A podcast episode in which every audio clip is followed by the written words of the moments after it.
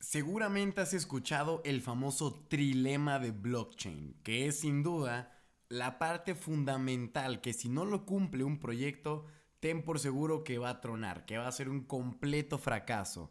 Y esto son tres puntos muy importantes que si quieres saber más de esto, quédate con nosotros para seguir escuchando más de ventas, liderazgo y Bitcoin.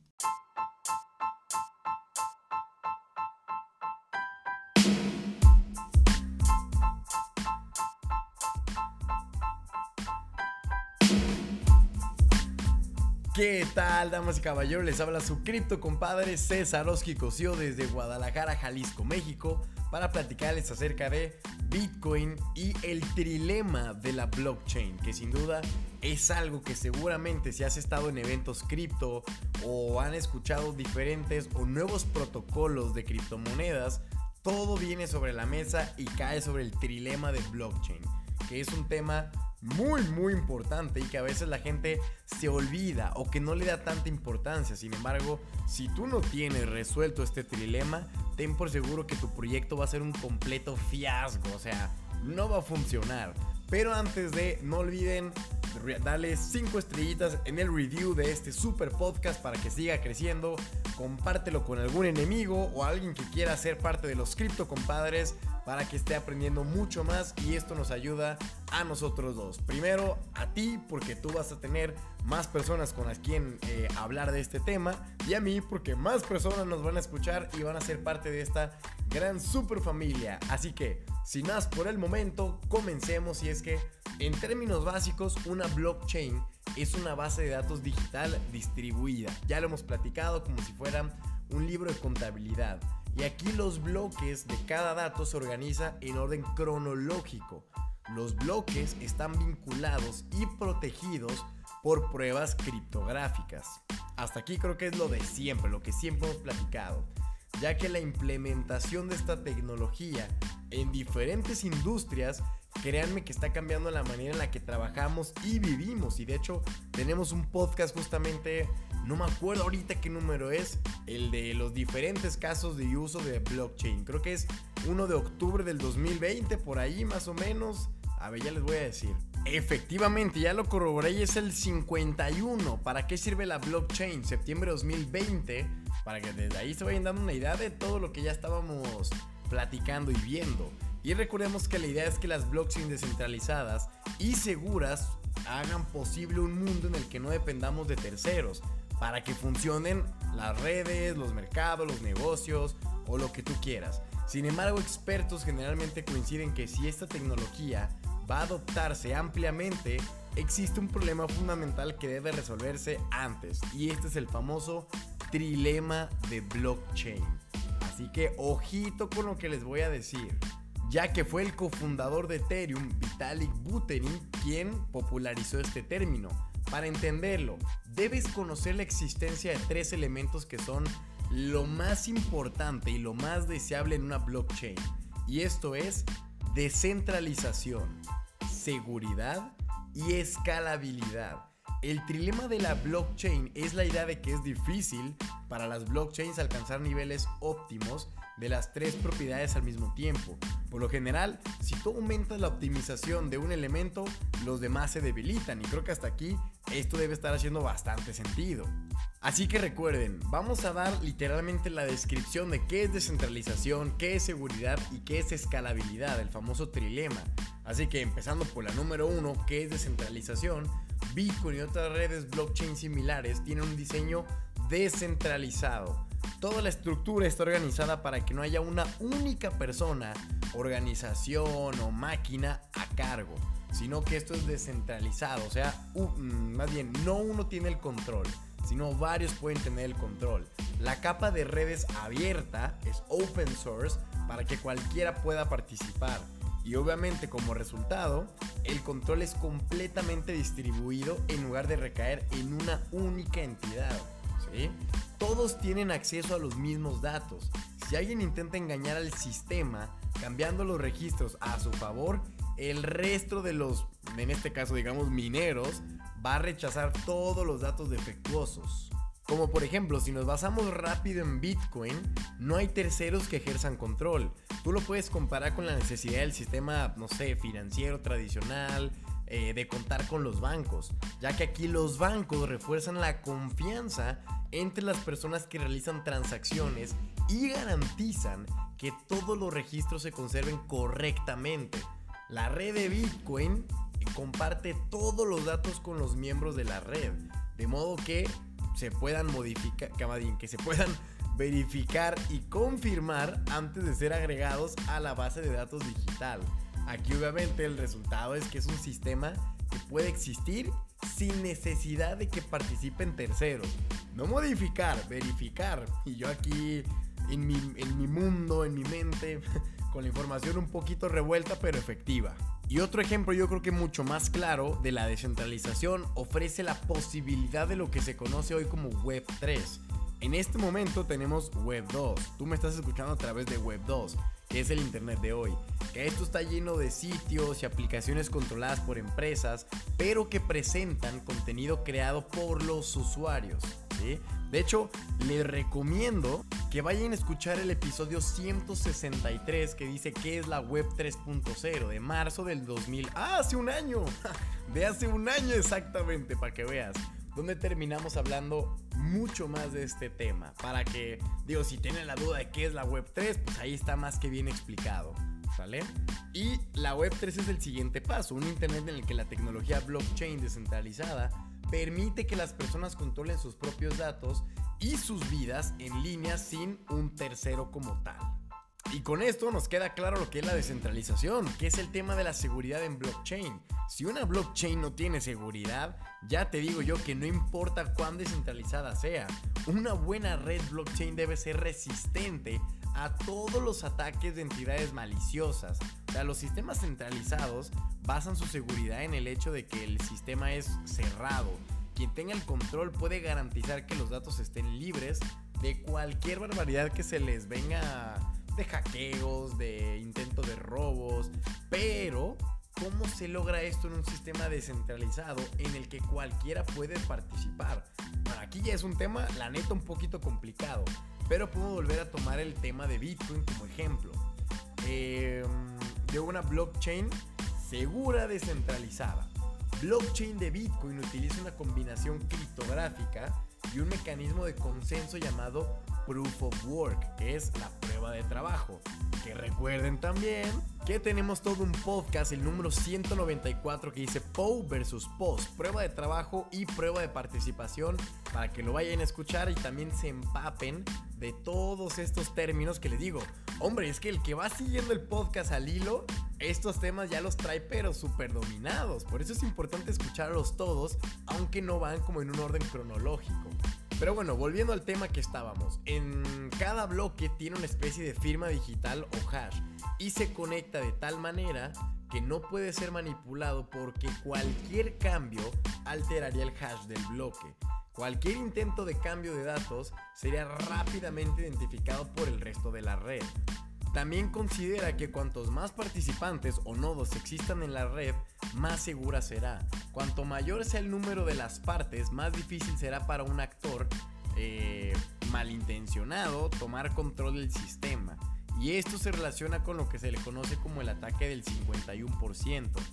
Ahora sí que como un resumen, por si te me perdiste con todo lo de seguridad, si una única entidad o un grupo de personas malintencionadas logra controlar más del 50% de todo el poder de minado de la red de una blockchain, pueden anular el consenso y cambiar todos los datos de la cadena a beneficio propio. O sea, la seguridad es un requisito fundamental para que una blockchain sea exitosa, porque sin ella, créeme, los atacantes pueden controlar y utilizar la blockchain a como les dé su regalada gana. Y por último, ¿qué es la escalabilidad? Esto se refiere al objetivo de construir una blockchain que pueda admitir más y más transacciones por segundo. Se debe poder escalar si se busca tecnología de blockchain llega a una sociedad mucho más amplia. Y aquí posiblemente a millones de usuarios con sus proyectos. Sin embargo, en este punto es donde la mayoría de las blockchains pierden, donde se van pero a su casa es poco.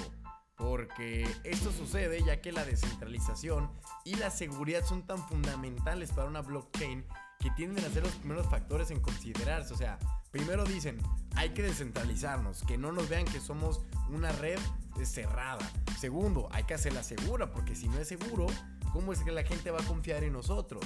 Y tercero, se olvidan de todo el tema de escalabilidad. Entonces aquí viene un punto interesante. La descentralización es crucial para la filosofía y los objetivos de la tecnología blockchain que conforma el corazón mismo de todas las blockchains más conocidas. La seguridad, como ya les platiqué, es un requisito central para que la blockchain sea exitosa y útil. Sin embargo, al priorizar descentralización y seguridad, la escalabilidad se convierte en un desafío.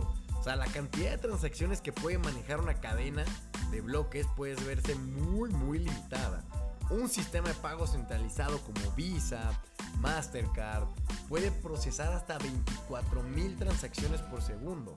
Como la red aquí es cerrada y no tiene que preocuparse por consideraciones como nodos públicos, ataques de 51% y demás, pues aquí tú lo comparas con algunas blockchains más reconocidas y no hay nada que ver.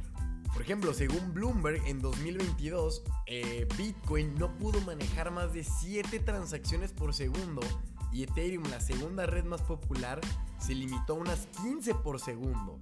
O sea, una, una vida de comparación con los métodos tradicionales. Estamos hablando de que Visa y Mastercard 24 mil transacciones por segundo y acá no pasan de 7 o 15. Entonces, como ya les decía, las velocidades de transacción de estas blockchains son muy limitadas debido a la manera en la que se debe procesar toda la información por parte de los diferentes participantes. Según la red descentralizada y la naturaleza del mecanismo, través de Proof of Work en sí, cada vez más personas de la sociedad comienzan a usar la tecnología blockchain créanme, las redes se verán atascadas debido a la cantidad limitada de transacciones que pueden manejar. O sea que si nosotros queremos que el Bitcoin y blockchain sea algo muy común, sí lo queremos, pero en el fondo créanme que no queremos porque volvería súper lento y saturaría toda la red. Entonces ahí es donde viene el famoso trilema de la blockchain, porque existe. Porque la solución más obvia y básica para este problema es reducir la cantidad de participantes que confirman y agregan datos a la red con el fin de poder escalar y aumentar la velocidad. Pero obviamente al hacer esto, se genera el debilitamiento de la descentralización, ya que pues se entregaría el control a un número reducido de personas y asimismo también afectaría negativamente a la seguridad, ya que menos participantes significa mayores probabilidades de sufrir ataques. Y ahí está el trilema. Gracias a la conexión entre las propiedades tan deseadas de descentralización y seguridad, el diseño fundamental de cómo funciona la blockchain hace que esto sea difícil de escalar. Si aumentas una, la otra se debilita. Entonces, ¿cómo puedes impulsar la escalabilidad sin dañar la descentralización? ¿La seguridad o, ambas cosas?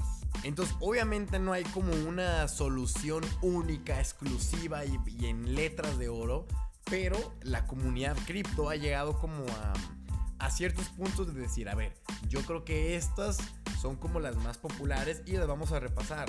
La número uno es la fragmentación, el famoso sharding, que es un método de separación de blockchains o cualquier base de datos en blockchains más pequeñas y divididas que gestionan segmentos de datos específicos.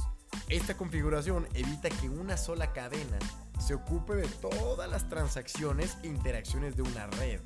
Luego tenemos la opción número 2 que es un mecanismo de consenso diferente. Uno de los motivos por los que existe el trilema en la red de Bitcoin es por la manera en la que funciona el consenso de Proof of Work, el de POW, para garantizar la seguridad, ya que la necesidad de mineros, algoritmos criptográficos y grandes cantidades de potencia computacional descentralizada lleva a un sistema seguro pero lento. Y aquí encontrar una manera diferente de proteger el consenso es uno de los enfoques para resolver este dilema. Y fue uno de los motivos por los cuales Ethereum pasó de Proof of Work a Proof of Stake, prueba de trabajo a prueba de participación. En las blockchains que son POS, los participantes involucrados en validar estas transacciones deben hacer staking, que es bloquear el depósito de sus tokens, ¿sale? No se necesitan máquinas mineras, eh, no tienes que hacer nada de resolver bloques. Aquí solo hay que agregar más validadores a la red y es mucho más simple y accesible porque es, hey, dame tus tokens en garantía, los tienes bloqueados, están seguros y yo te voy a recompensar con ello más adelante. Les digo, todo esto de Proof of Work y Proof of Stake ya lo tenemos en el episodio 194 para que lo vayan a escuchar, ¿sale? Y POS es solo uno de los muchos mecanismos de consenso que apuntan a esta escalabilidad. Y créanme que hay otras dos más, pero ya se me hacen muy complejas que a veces ni siquiera yo les termino de entender. Entonces yo creo que con estas dos estamos más que del otro lado. Y si sacamos una conclusión rápida, es que el trilema de blockchain se interpone en el camino para que la blockchain pueda alcanzar su potencial como una tecnología que realmente cambia el mundo. Porque si las redes de blockchain solo pueden manejar una pequeña cantidad de transacciones por segundo, para poder mantener la descentralización y la seguridad, créeme que va a ser muy difícil lograr una adopción masiva. Sin embargo, las soluciones que los, han, que, los que los desarrolladores han estado buscando y proponiendo para este problema dicen y sugieren que los avances tecnológicos ya logrados deben de continuar por estos dos puntos que les acabo de decir. Y aquí obviamente si se mejora eso, pues muchos más datos en el futuro podremos tener para llegar como una solución específica. Así que mientras tanto, todo esto del sharding, sidechains, canales de estado y demás, son proyectos de diferentes tokens que están ahí funcionando y pues vamos a ver qué tal le va a cada uno de ellos. Mientras tanto, les agradezco muchísimo por quedarse hasta el final de este super podcast. No olviden dejarnos 5 estrellitas en el review para que esto siga creciendo. Les recuerdo que en la descripción tenemos un link con todas nuestras redes sociales para que nos sigan en Instagram, en Telegram, se unan al grupo gratuito de, de criptos, el grupo VIP donde pueden hacer trading con nosotros y obtienen nuestras señales. ¿Y qué más? Bueno, un montón de cosas para que los vayan a revisar. Estén ahí pendientes de todos. Por mi parte, es un tremendo gustazo. Recuerda compartirle este video a un enemigo. Y pues nada, por mi parte, como siempre les digo, este es Cesarowski y les mando un cripto abrazo. Cuídense mucho y nos escuchamos pronto.